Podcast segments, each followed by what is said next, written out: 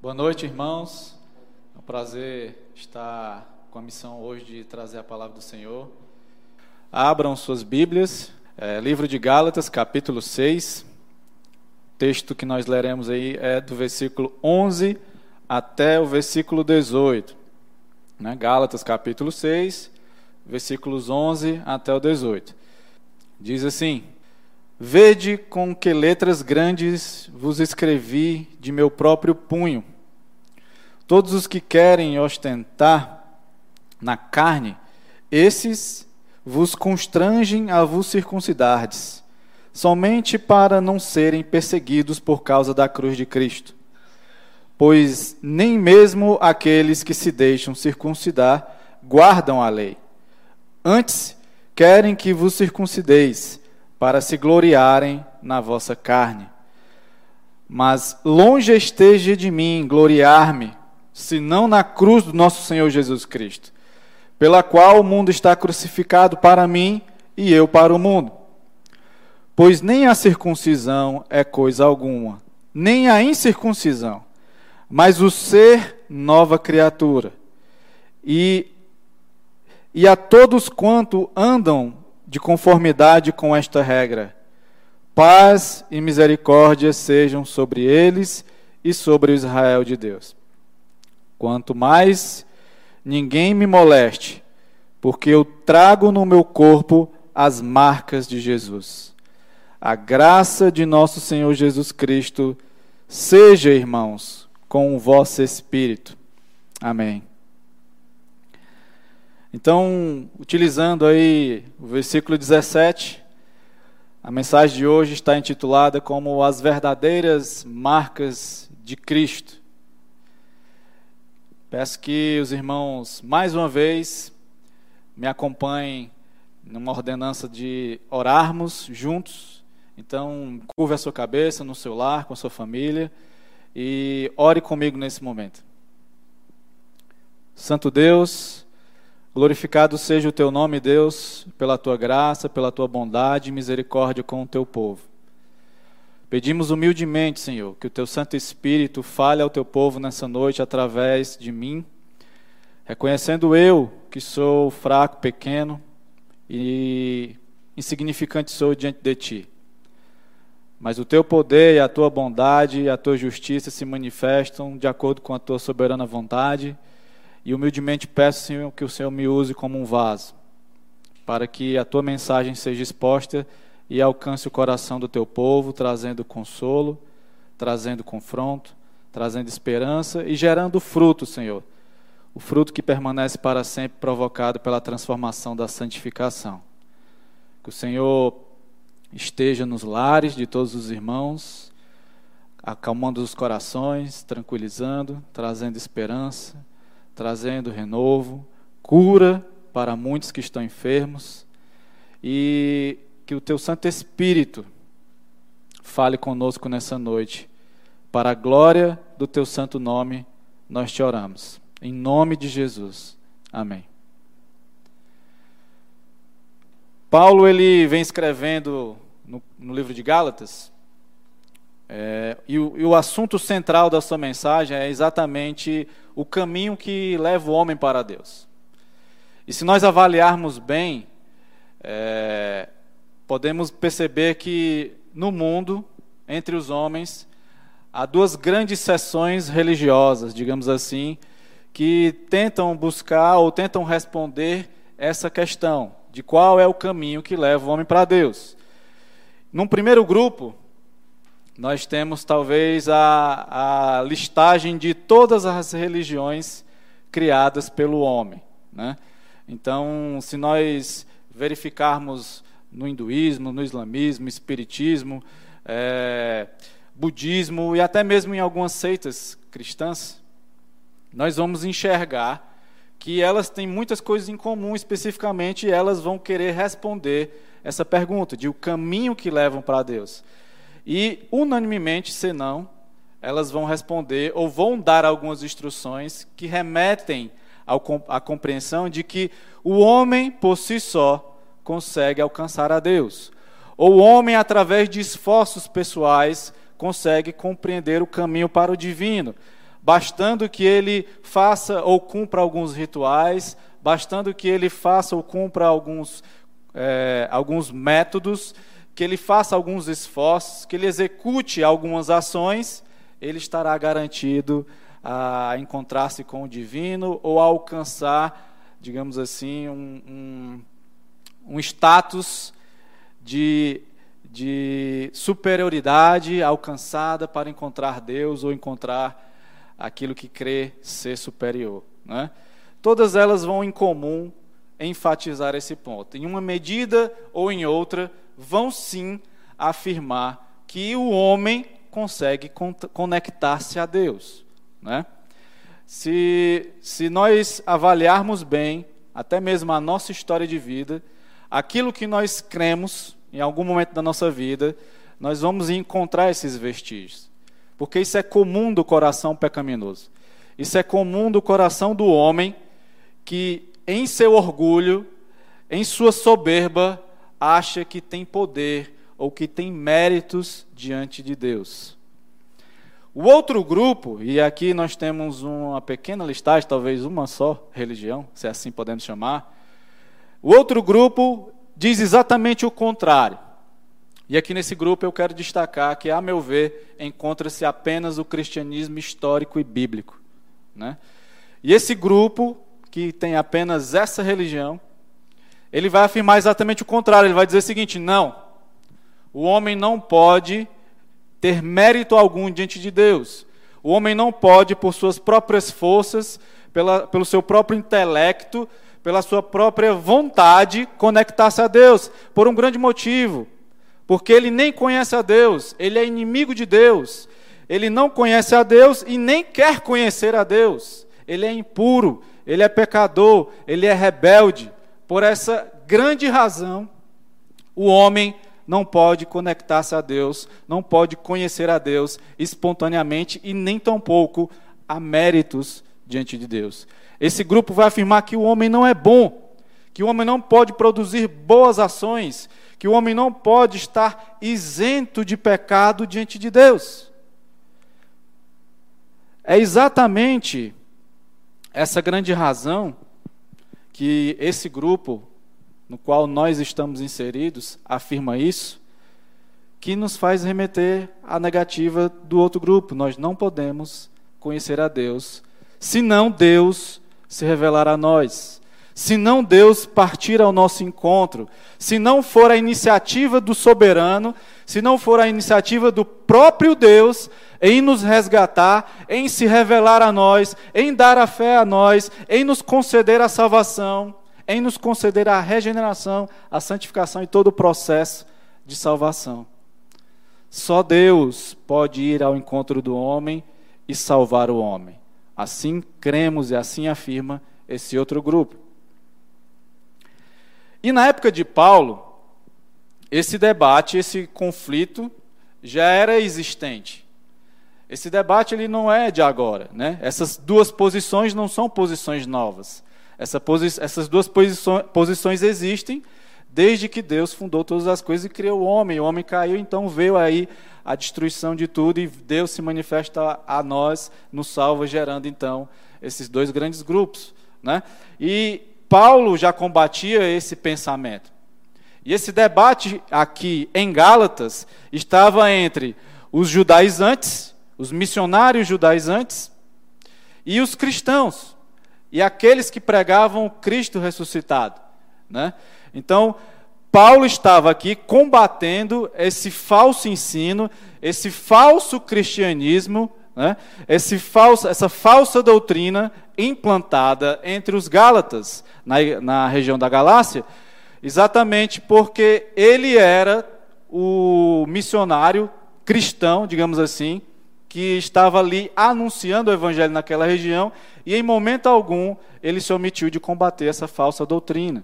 E aqui nessa carta, a gente vai perceber que ele traz o arremate da sua discussão de que caminho o homem é, tem para buscar a Deus, ele traz aqui o arremate, considerando exatamente o cerne de todos os seus escritos, que o caminho que o homem tem para Deus é a cruz. é a cruz de Cristo. Nós vamos ver, irmãos, em duas grandes sessões, é, o debate acontecendo. Paulo, na verdade, o debate não, a defesa de Paulo acerca desse debate. Na primeira sessão, separei aqui, Paulo vai trazer as advertências contra a motivação dos judaizantes. Ele, no seu, na sua retórica, ele, na sua posição de defesa, acerca de querer responder essa pergunta de qual caminho é, leva o homem a Deus, ele vai, primeiramente, advertir os Gálatas acerca da motivação dos judaizantes, e na segunda sessão da mensagem, nós veremos aí é, quais eram as motivações de Paulo para não só escrever esse final, essa última perícope, mas a sua motivação em defender o caminho verdadeiro que leva o homem a Deus. Então, iniciando aqui, o, a, na, na sessão da advertência contra as motivações judaizantes, nós podemos ir ao versículo 11 do capítulo 6.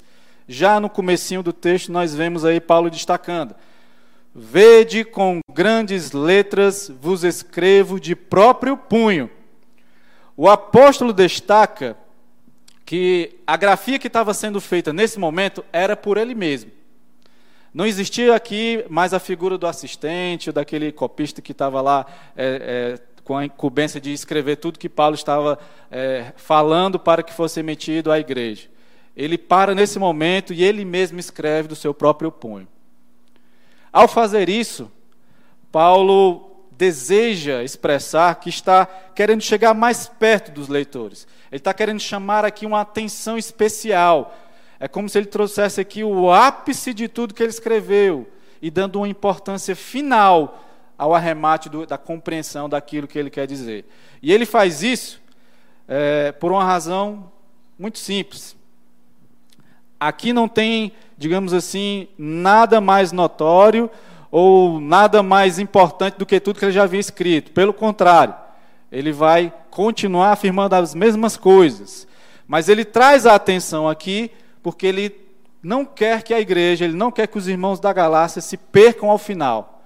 Então ele adverte: eu estou escrevendo essa, essa parte que eu considero importantíssimo, que é o arremate de tudo que eu tratei com vocês em todos os outros capítulos, em tudo anteriormente, para que vocês não esqueçam, para que fique cravado no coração de vocês.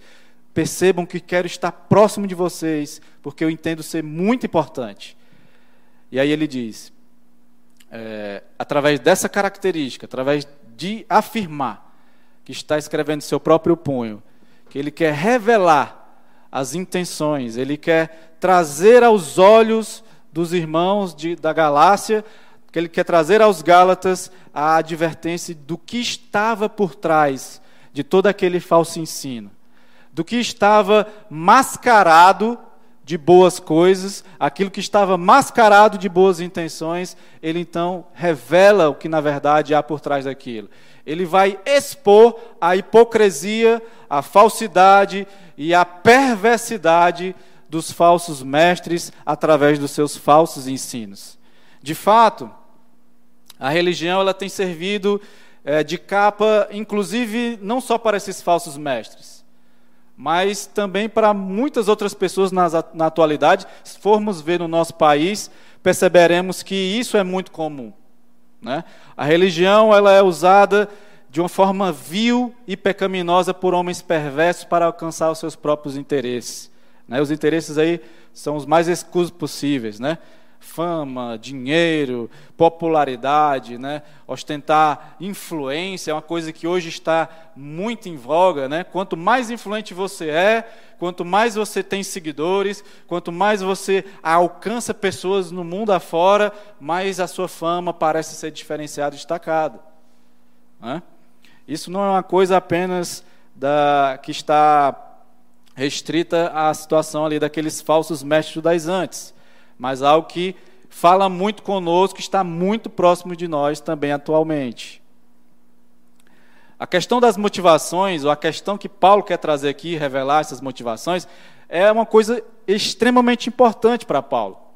Porque ele não só está querendo esvaziar uma mensagem falsa, como ele também está querendo fazer uma alerta para esse tipo de falsos mestres. Né?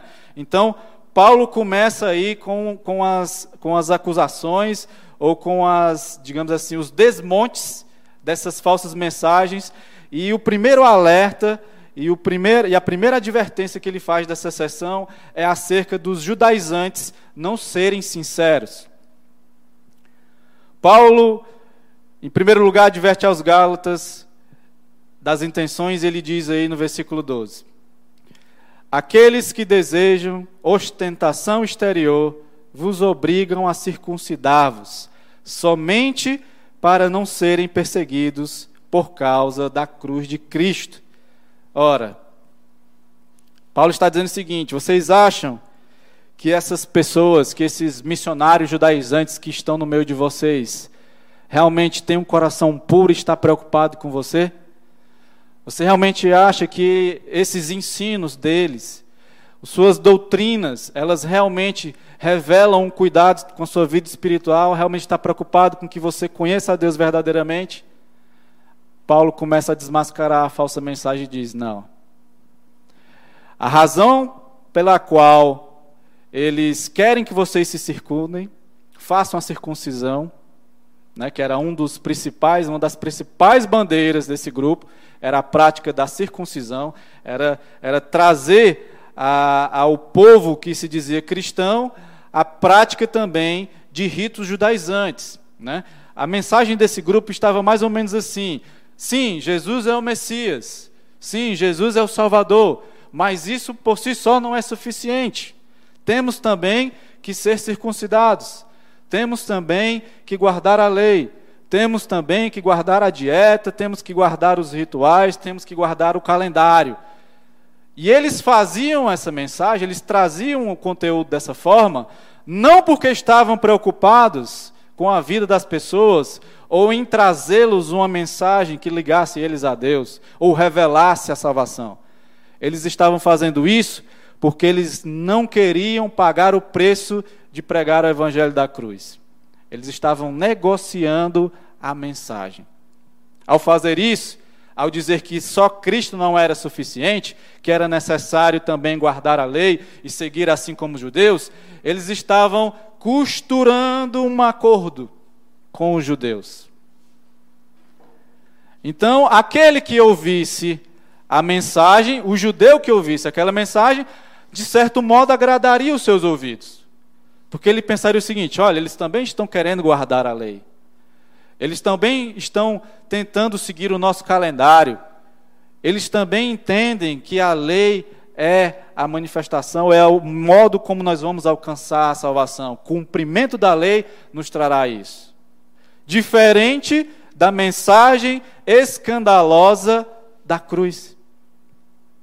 Paulo então revela, versículo 12 aí de novo: somente para não serem perseguidos por causa da cruz de Cristo.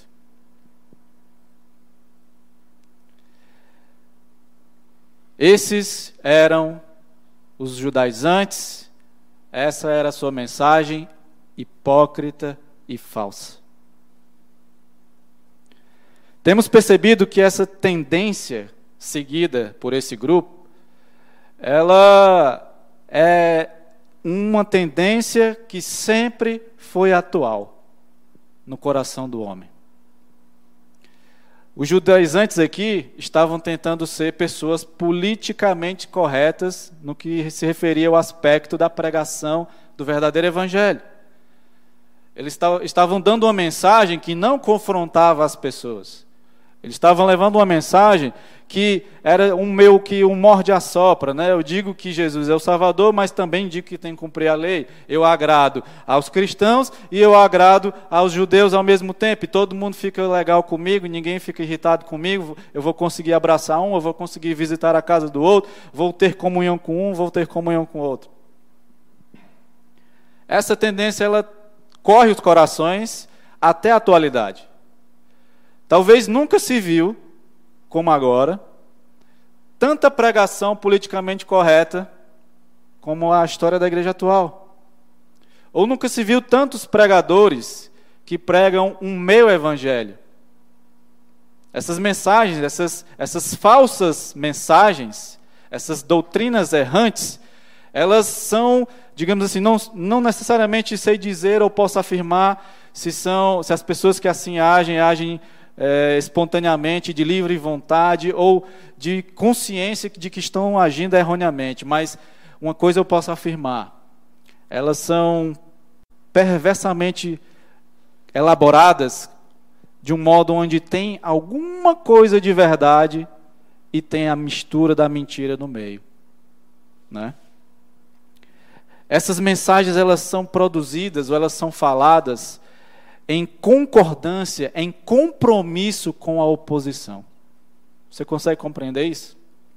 Vou fazer uma mensagem onde quem vai me ouvir, vou, vou confrontar, mas eu, eu não vou bater tanto, eu vou agradar ele também. Né? É uma mensagem mais ou menos assim: vamos falar de coisas boas, vamos falar só que o amor é bom, vamos falar só que Deus perdoa a todos, vamos falar apenas que há espaço para todos no céu. Vamos falar apenas que a misericórdia de Deus ela está para todos, né? Vamos trazer as coisas boas. Não vamos falar que sei lá, assuntos polêmicos e pecaminosos como do tipo, não, não vamos dizer para aquele casal de namorados que eles não podem morar juntos, porque se nós dissermos isso, se nós pregarmos acerca disso, eles podem sair da igreja, né? Não vamos dizer aquele homem ou aquela mulher que vive com outro homem, com outra mulher, que pratica o pecado da homossexualidade, que eles estão errantes aos olhos de Deus e que eles precisam combater essas tendências. Não vamos afirmar isso, porque se nós falarmos isso, eles vão nos deixar. Não vamos dizer para aquele homem ou para aquela mulher que não colaboram, que não são é, generosos, que não dão das suas posses, que não dão dos seus bens, que não compartilham com dízimos e ofertas, que eles continuem assim, não vamos falar nada, não vou dizer que isso é errado. Não vamos dizer que eles têm compromisso com, com a realidade financeira do povo de Deus, da igreja. Não vamos falar isso, porque se nós falarmos, eles podem sair da igreja. Afinal de contas, o que importa para nós é o sucesso da igreja. Né? Aí entra talvez aquela característica atualíssima, a igreja inclusiva. Não, gosto de ir para aquela igreja porque lá eles não criticam ninguém. Né? Ou então vou para aquela outra igreja porque lá eles só falam as coisas boas. Mas o evangelho da cruz é loucura para eles. O mesmo evangelho que Paulo não se calou para pregar. O mesmo evangelho que Paulo deu à sua vida, assim como tantos outros mártires, não negociaram. Esses judaizantes negociaram com os judeus. E nós também hoje, a igreja atual negocia com o mundo negocia com os ímpios. Alguns negociam com ideologias políticas, outros negociam com, com crime, outros negociam com ostentação, outros negociam com a vaidade, e assim a mensagem, como nos dias dos Gálatas, nesses lugares é distorcida e assume um contrato com a oposição uma pregação, uma mensagem, uma igreja que não prega o verdadeiro evangelho, que não confronta os corações pecadores, uma pregação, uma exposição que não revela ao pecador o seu estado caído, que não revela ao pecador quanto ele por si só não pode fazer nada, e o quanto ele depende de Deus, e o quanto ele não é bom, é uma mensagem falsa. Infelizmente, o que vemos hoje é, são mensagens do tipo: você é bom, você é uma pessoa boa, você pode, Deus ama muito você, Deus ama tanto você que ele esquece dele. Ou mensagem do tipo: é, Deus é tão bom, tão perfeito, tão amável, que salvará a todos no final. Nenhum se perderá. Esse é o Deus de glória, esse é o Deus de paz. Cantemos, aleluia. Mas esse não é o verdadeiro evangelho. Não foi por essa razão que Cristo morreu. Cristo não morreu porque ele queria salvar a todos. E Cristo também não morreu porque ele nos ama tanto ao ponto de esquecer dele. Ele morreu porque ama a sua própria palavra e o seu próprio Pai e cumpriu aquilo que a Trindade havia determinado acerca do plano de salvação. Fomos alcançados por esse amor? Fomos. Mas não somos o alvo inegociável do coração de Deus, que Deus se anula por nossa causa. Pelo contrário, somos os seus servos, criados para glorificar o nome dele e adorá-lo. Foi por essa razão que Deus nos fez.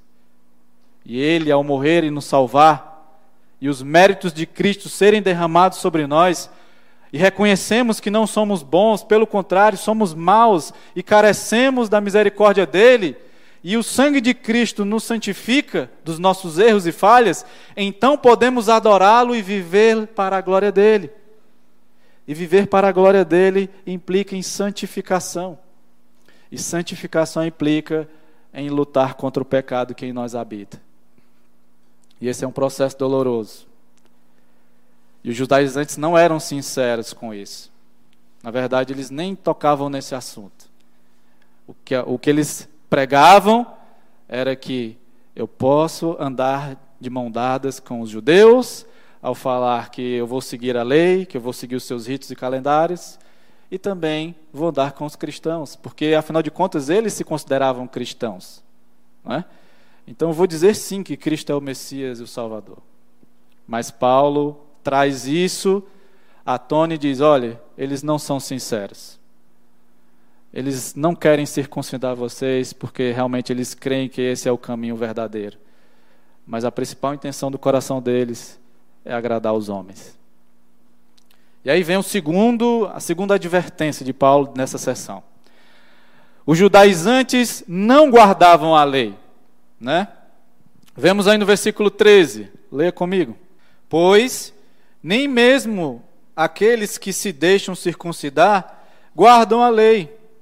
Antes, querem que vos circuncideis para se gloriarem na vossa carne.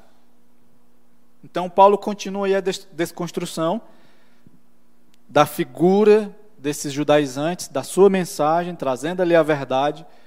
E ele diz: eles não guardam a lei aquilo que eles ordenam a vocês, ou melhor, aquilo que é conteúdo principal da mensagem deles, eles não fazem. Como Paulo poderia afirmar isso categoricamente? Simples. Ninguém pode cumprir a lei. Nenhum homem. Então, como eles poderiam cumprir a lei? É, é uma atitude meio que controversa e ela também percorreu a história da igreja e, e até mesmo antes da igreja, no Antigo Testamento, no povo de Israel, nós vimos esse tipo de distorção. Ao ler o Antigo Testamento, nós vemos ali que o povo de Israel, diversas vezes, grande parte do povo confiava em obras. Mas Deus pre preservava e fazia com que os seus eleitos perseverassem através da esperança no Messias. E eles entendiam que a lei não podia ser cumprida. E aqui mais uma vez vem esse debate distorcido, onde esses judaizantes pregavam acerca do cumprimento da lei, e Paulo vem e traz à tona mais uma vez e diz: não, eles não cumprem, porque ninguém pode cumprir. Nenhum homem pode cumprir. Se nós lermos lá Romanos, veremos Paulo expor isso aí belissimamente. E tantos outros trechos das Escrituras revelam isso. O homem não pode cumprir a lei porque ele é pecador. Só há um que cumpriu a lei, um perfeito, um que não conheceu o pecado, um que foi puro e é puro para sempre, a saber, o nosso Senhor Jesus Cristo. O homem, ao olhar para a lei, ele tem que ver o seguinte: eu não sou bom, eu não consigo cumprir isso. Isso é impossível para mim. Ó oh Deus, quem salvará esse pecador maldito e miserável? Quem purificará esse coração pecador? Mas o coração soberbo destes e de tantos colocam internamente a, a mentira de que não, eu posso cumprir a lei. Por quê? Porque eu sou bom. Que eu faço boas coisas. Que eu sei escolher boas coisas. Eu, eu sou uma pessoa boa, eu sou uma pessoa honesta. Olha, olha como eu sou zeloso. Olha o tanto de coisas certas e boas eu fiz obedecendo à lei. Olha a, a listagem de coisas que eu sigo. Não era isso que faziam alguns fariseus? Se gabavam nas praças pela quantidade de acertos que cometiam da lei, para falar de quantos e tantos outros preceitos eles cumpriam, eles batiam no peito. Assim também muitos não fazem isso. Eu dou dízimo, eu vou para a igreja, eu, eu oro muito, eu prego, eu faço evangelismo, eu, eu vou a missões, eu dou, eu dou esmolas, eu compartilho os meus bens, eu vou para as lutas de classe, eu, eu vou para aquelas manifestações, olhe tantas coisas boas eu faço. Enquanto a palavra vem ao nosso encontro e diz: Você é mau. Você é um pecador miserável e carece de misericórdia. Esse talvez será uma luta que o homem levará para toda a eternidade. A presunção de achar-se bom. A presunção de pensar que há méritos em si que o podem levar a Deus. Ou que Deus pode enxergar nele algo com que Deus deva amor a ele. Como se Deus olhasse para ele, olhe quantas coisas boas ele fez, realmente eu preciso recompensá-lo. Muitos enxergam essa relação. E não é bem assim. E na verdade não é assim mesmo, não é. Nós não, Deus não é devedor nosso. Deus não olha para nós e vê quantas coisas boas nós fizemos e nos retribui. Deus não nos dá bens, Deus não, não nos dá boas coisas porque Ele quer recompensar quantas vezes eu obedeci, ou quantas vezes eu orei a Ele, ou quantas vezes eu já li a Bíblia, ou quanta qualquer outra coisa minha de boa prática ou de obra eu tenha feito. Quando Ele olha para o cristão verdadeiro, quando Ele olha para aquele que Ele salvou, Ele vê o Filho dele. Ele vê o sangue de Jesus derramado ali e ele enxerga os méritos de Cristo na igreja, no seu povo eleito. E é por pura graça que Deus nos dá boas coisas, que Deus derrama misericórdia sobre nós, que Deus nos cura, que Deus cuida das nossas famílias, irmãos, é graça. Nós não merecemos. Não podemos olhar para Deus e encurralá-lo na parede e dizer eu mereço isso porque eu fiz isso. O que, se nós pedirmos a Deus o que nós merecemos, nós estaríamos no inferno se Ele assim ouvisse. Mas é exatamente porque nós não merecemos que Ele nos deu graça e deu seu Filho para nós, por nós. E o sangue do eleito, do, do, do Santo Deus, do próprio Cristo, foi derramado e aspergido sobre nós. E pela graça de Deus fomos alcançados. Ai de nós, eleitos do Senhor, se a mão do Senhor não se tivesse estendido até nós e nos resgatado. Ai de nós, sobe ao seu coração achasse melhor do que algum ímpio, pois peça perdão a Deus, que nós não somos. É a graça de Deus, irmãos, que alcançou você. Foi a graça de Deus que me alcançou. O que nós temos que fazer é dar glória eternamente ao nome dEle, porque fomos feitos para isso. A graça do Senhor nos comprou para isso. Não para medirmos quanto somos bons, não para medirmos as nossas obras, não para fazermos competição de quem é o melhor, ou, ou para nos colocarmos numa posição de superioridade em relação aos ímpios. Pelo contrário. Pelo contrário. Somos tão miseráveis, tão pecadores, nosso coração é tão fábrica de pecado quanto de qualquer outro homem. Mas sim, o que nos diverge é a obra que está sendo feita em nossa vida. A obra da cruz de Cristo. E não temos mérito algum nela. Não temos. Porque tudo que é realizado é feito tão somente por Deus. Tão somente por Deus. Não há sinergismo, não há ação o homem que coopere com Deus. Não há. a ação pura do Espírito Santo, poderoso Deus e do Senhor Jesus Cristo em nós, nos santificando. E é a glória a Ele, é a honra a Ele, o louvor a Ele, porque tudo é para Ele, inclusive o que ocorre em nossas vidas através dele. Os judaizantes queriam a glória para si. Eles achavam que, que poderiam é, a chamar a atenção de Deus. E aí vem a terceira advertência de Paulo,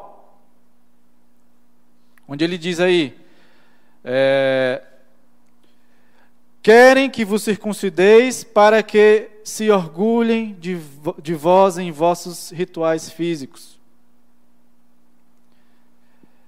E aqui os rituais físicos, se nós formos avaliar, a palavra nos remete exatamente a carne, feitos na carne, como se Paulo estivesse fazendo aqui uma menção acerca da circuncisão que tanto era defendida pelos judaizantes. O que, na verdade, esses homens faziam, talvez era contar vantagens e falar assim: vejam quantos prepúcios eu cortei. Olhem aqui a quantidade de pessoas que foram alcançadas pela, pela minha pregação. Vejam a numerosa quantidade de pessoas que eu arrebanhei. Era mais ou menos isso que talvez fazia ou motivava o coração desses homens. Eles queriam se sentir bons, eles queriam a glória para eles, eles queriam dar razão, queriam falar dos seus grandes feitos. Paulo estava aqui confiante e convicto de que ele, esses judaizantes queriam usar os Gálatas como troféus, como troféus, perdão. Com certeza, Paulo já havia convivido com tantos outros homens, tantos outros homens piedosos na sua caminhada. E para ele, talvez pela sua experiência ou maturidade, ele pôde perceber isso e alertar. Esses homens fazem isso para a sua própria glória. Eles não estão preocupados com vocês, eles não querem transmitir a vocês uma palavra verdadeira, mas eles querem gloriar-se por causa de você.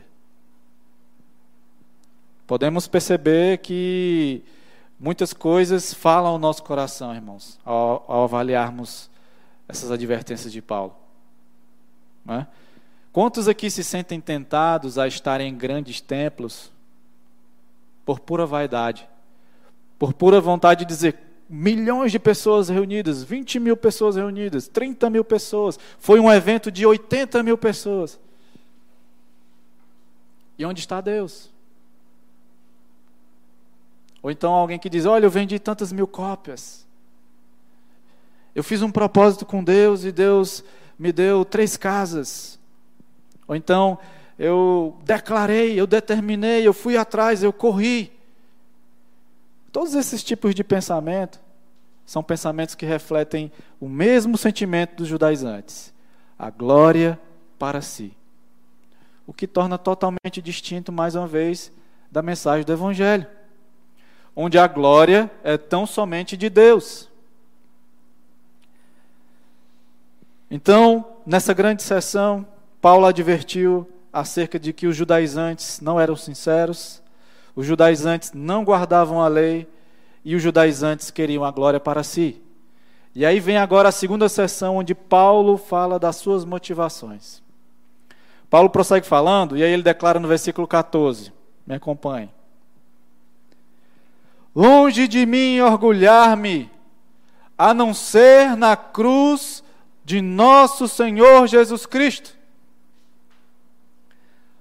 Paulo podia ter muitas coisas particulares, assim como os judaizantes, que ele poderia se orgulhar. Né? Se nós lermos algumas passagens, algumas cartas, a gente vai ver que ele chega até a falar disso. Né? Ele poderia se orgulhar de ter alcançado milhões de pessoas para o Evangelho. Ele poderia se orgulhar de ser poliglota e falar vários idiomas. Ele poderia se orgulhar de ter, de ter sido um fariseu zeloso. Né? Ele poderia se orgulhar de ser um mestre da lei ele poderia se orgulhar de ter estudado talvez com os mais inteligentes ou mais bem preparados doutores da lei da época, que era Gamaliel. Ele poderia se, se gabar de tantas outras coisas. Ele podia inchar o peito e se sentir alguém muito importante, por todos os seus feitos e por toda a sua posição alcançada. Mas ele aparta-se totalmente disso e declara: longe de mim me orgulhar de algo. E aí ele vai dizer a única coisa, escute, irmão, a única que ele se orgulha, a única coisa, a cruz de Cristo. E por que alguém desejaria se orgulhar da cruz de Cristo, né? Naquela época a cruz era um instrumento de tortura. No período em que Paulo fala essas coisas, a cruz era para punir criminoso. Era para punir alguém vil, corrupto, alguém maligno, alguém mau, perverso. E é exatamente esse instrumento que ele fala aqui. A cruz de Cristo é a única razão do meu orgulho. Por quê?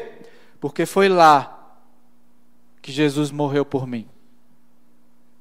Foi esse instrumento de vergonha que Deus escolheu para tornar o seu filho humilhado em meu lugar, para que ele levasse o meu e o seu pecado, e o pecado de Paulo. É a cruz de Cristo que abre o caminho para Deus. Por isso que Paulo fala, é nela que eu me orgulho, essa mesma cruz que para o próprio judeu é escândalo e que para o gentio é loucura, para mim ela é motivo de glória, é nela e tão somente nela que eu me glorio. Quem é louco quem é a pessoa que vai se orgulhar de algo terrível e trágico e vergonhoso? Quem acreditará nessa loucura?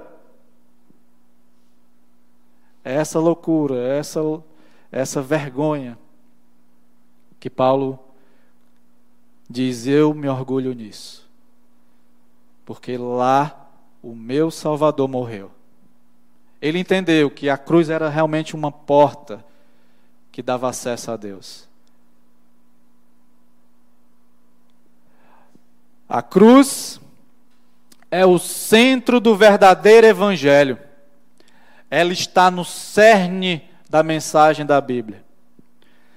A glória, a glória de Paulo podia ser algo vergonhoso para algumas pessoas, porque realmente Deus escolheu uma coisa estranha para nos trazer a salvação. Porém, essa mesma coisa estranha e vergonhosa que nos salva e que nos alcança. Então, Paulo vem e diz aí a sua primeira grande motivação. A sua primeira motivação através da cruz, ele diz, porque ele está livre do mundo. A cruz o livra do mundo. Me acompanha ainda aí no versículo 14. Paulo diz: O mundo está crucificado para mim e eu para o mundo. Isso a lei não poderia fazer.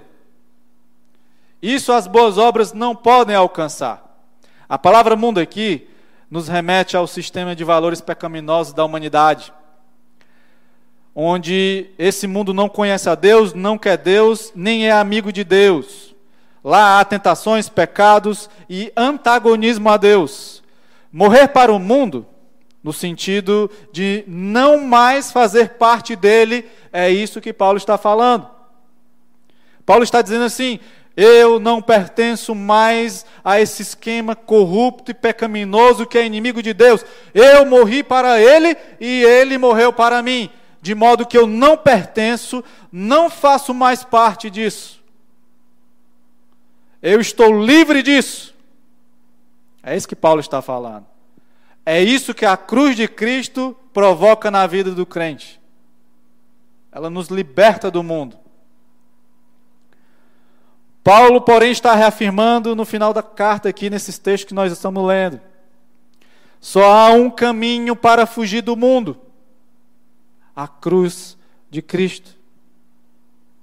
Vocês acham que com suas práticas boas, com seus rituais, com seus sacrifícios, calendários, com as suas atitudes gnósticas, ascetas, com o seu, com o seu entendimento, com o seu intelecto, com a sua força você poderá se livrar do mundo?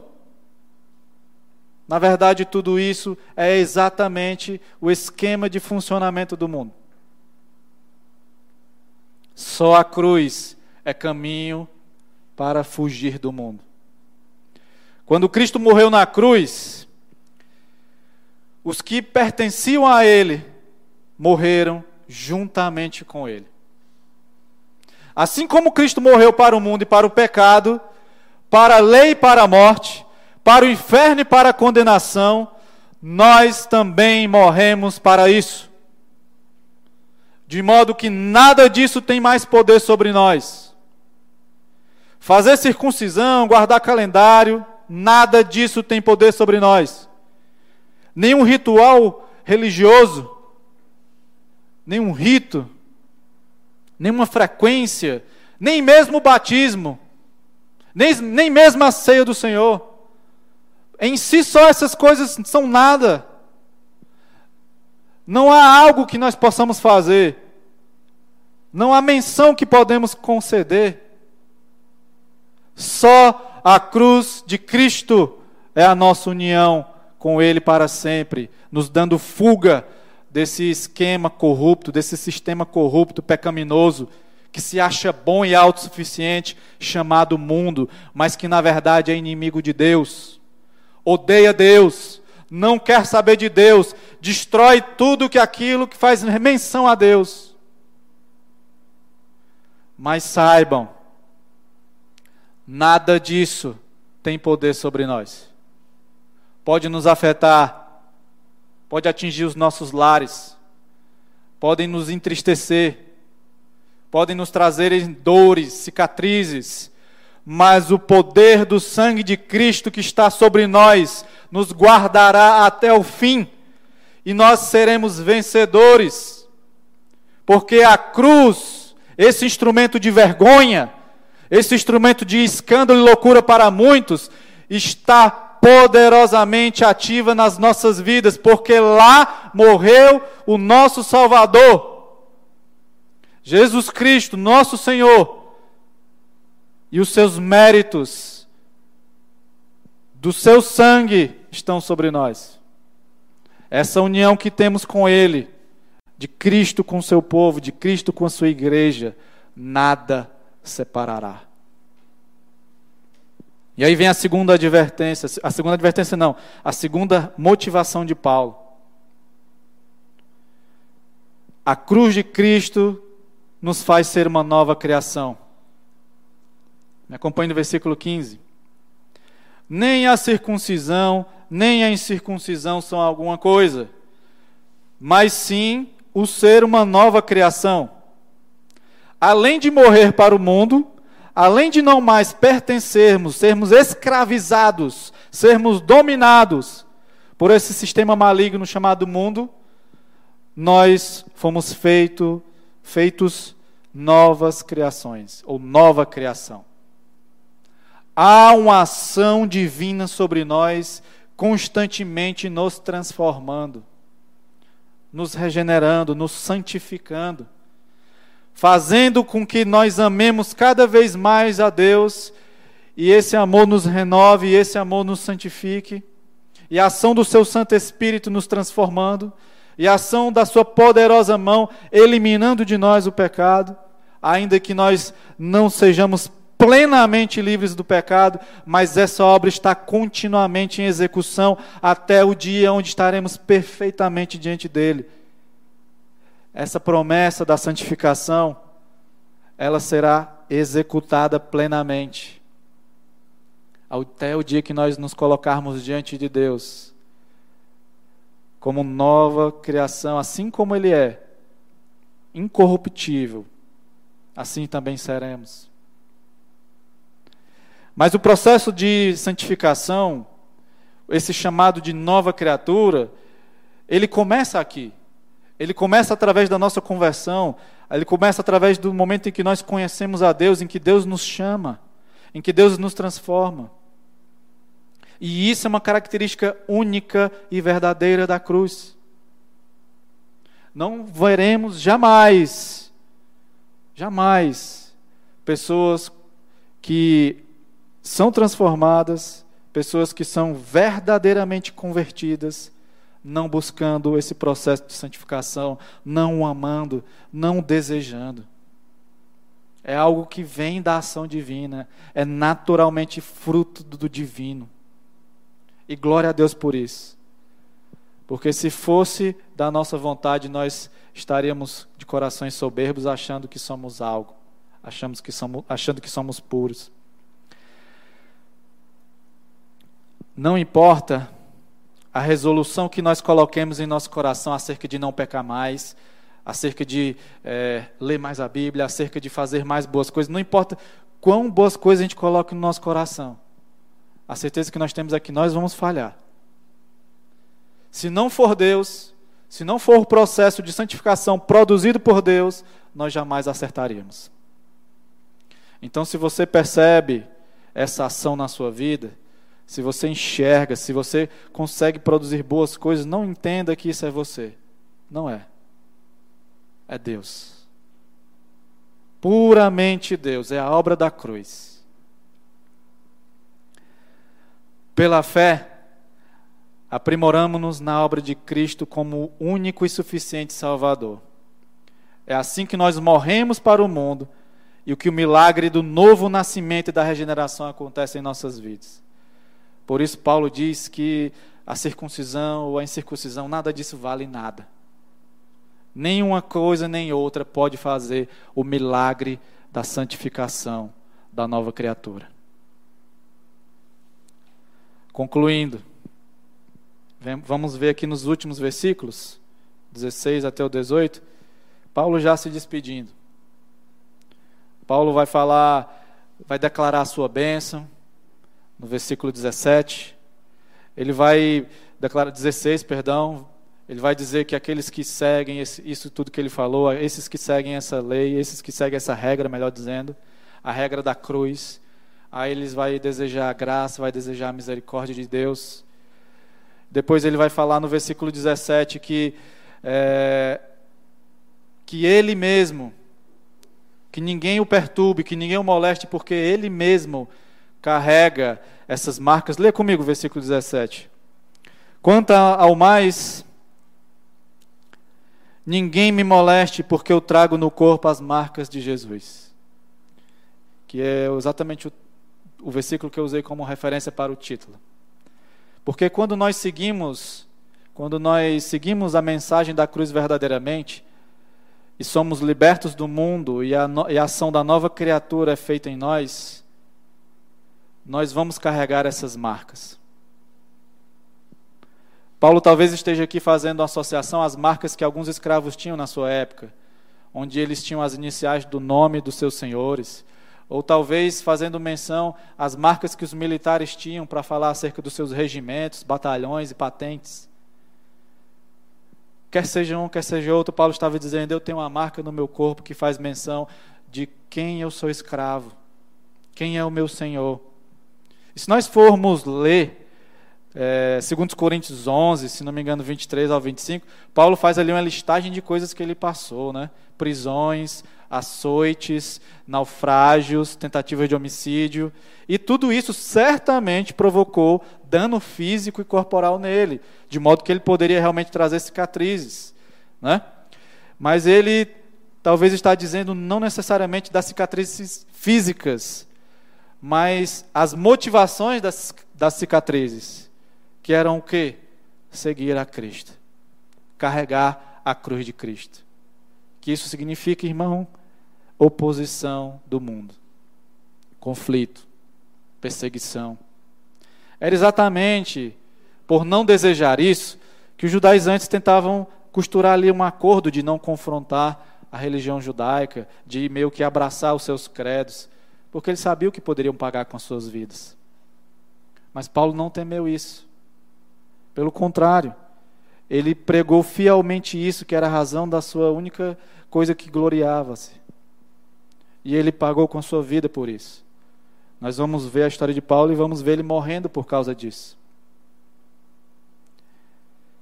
Ele carregava no seu corpo as marcas verdadeiras de Cristo. Concluindo, trago aqui algumas aplicações breves, irmãos. A igreja do Senhor, ela não pode sucumbir pela orientação daquilo que é o politicamente correto, ou por orientações mundanas e ímpias, mas ela tem que pagar o preço, se necessário, das nossas vidas para pregar a verdadeira mensagem da cruz, para seguir a verdadeira mensagem da cruz. Se necessário é perder uma amizade, assim perderemos. Se necessário padecermos fome, assim padeceremos. Se necessário nos opormos ao Estado, nos oporemos. O que for necessário para viver a cruz de Cristo e seguir e pregar, temos que fazer. Não se engane, não se iluda. Se você pensa que poderá ser amigo do mundo, se você pensa que poderá ser aceito, se você pensa que será bem-vindo pelo mundo, pelo ímpio, se isso acontecer é pura graça. Porque o natural é que você seja odiado, perseguido. Vivemos algo parecido nos nossos dias, né? Vemos aí governos no nosso país, governantes, se aproveitarem de situações sanitárias e perseguirem a igreja. E para nossa vergonha, vemos algumas igrejas se submetendo ao Estado. Mas a igreja do Senhor, a igreja do Senhor, aquela que ele comprou e pagou, não vai negociar a fé, não vai negociar a mensagem verdadeira da cruz de Cristo. Em segundo lugar, segunda aplicação, sirva a Jesus para a glória do nome dele e não por objetivos pessoais. Se você acha que vai servir a Jesus para casar, para ter um carro, para alcançar prosperidade, para conhecer outros países, para ficar rico, ou para ser famoso, ou qualquer outra coisa, esqueça. Esqueça, esqueça, porque a motivação pecaminosa, a motivação perversa, ela pode gerar o fruto do pecado, que é exatamente você já receber em si mesmo uma ganância. Mas se você acha que vai fazer isso e agradar a Deus, se você acha que esse realmente é a razão pela qual nós vivemos, engana-se e você caminha para o inferno. O verdadeiro servo, o verdadeiro cristão, ele vai anular-se para que o seu Senhor apareça. Ele vai exaltar aquele a quem ele serve. A sua vida só é útil se ele a servir para Deus. Foi por essa razão que o Senhor morreu. Foi por essa razão que ele nos escolheu para glorificar e exaltar o nome dele. E, essa, e é por essa razão que nós vivemos, essa, é por essa razão que nós nos movemos e existimos. Somos criatura de Deus, povo eleito para adorá-lo. E o adoro, irmão. Sabemos, sabemos muito bem que a nossa situação é uma situação delicada, tanto por questões políticas, econômicas, como questões de saúde. Essa enfermidade, ela me alcançou, alcançou toda a minha família. Passamos por dias muito duros no nosso lar. Ela alcançou muitos irmãos, levou muitos a estarem enfermos em hospitais, em UTIs. Até esse momento há alguns que ainda estão. Muitos estão desempregados. Muitos viram seus negócios fechando. Situações difíceis, adversas, perseguições. Mas adoremos a Deus ainda assim, porque a nossa vida não se limita ao aqui e agora. Os nossos dias estão contados pelo Senhor. A nossa vida ela tem que ser vivida, como Abacuque falou, na alegria ou na dor, para a glória de Deus. Não é fácil, irmãos. Reconheço. E ainda mais somos pecadores ilimitados. Mas não podemos baixar a guarda. Eu louvo a Deus pela vida e testemunho de muitos irmãos, muitos irmãos, que o Senhor nos apresentou aqui na nossa igreja, passaram por situações difíceis, assim como nós aqui, e que, para a glória de Deus, se manteram fiéis, adoraram ao Senhor, louvaram ao Senhor. Alguns partiram para Ele, para a glória do nome do Senhor estão com Ele. Outros o Senhor prolongou os dias de vida. Mas não esqueça, irmãos, a nossa vida foi feita para adorar a Deus. Embora estejamos vivendo os dias difíceis, mas fique certo, fique certo, que o que está reservado para nós nos céus, que o Senhor tem para nós quando nos unirmos a Ele, não se compara a nada disso. Não haverá mais choro, não haverá mais dor, não haverá mais sofrimento, tudo isso passará Todas as tormentas não mais nos molestarão, porque Ele nos fez para adorá-lo eternamente. E com Ele estaremos, através dos atos da cruz de Cristo. Que o Senhor os abençoe, que o Senhor fale tremendamente ao coração de vocês, os dê vigor, os dê coragem para enfrentar esses dias. E que muito em breve, para a glória de Deus, estaremos reunidos louvando, cultuando ao Senhor, em comunhão presencial uns com os outros.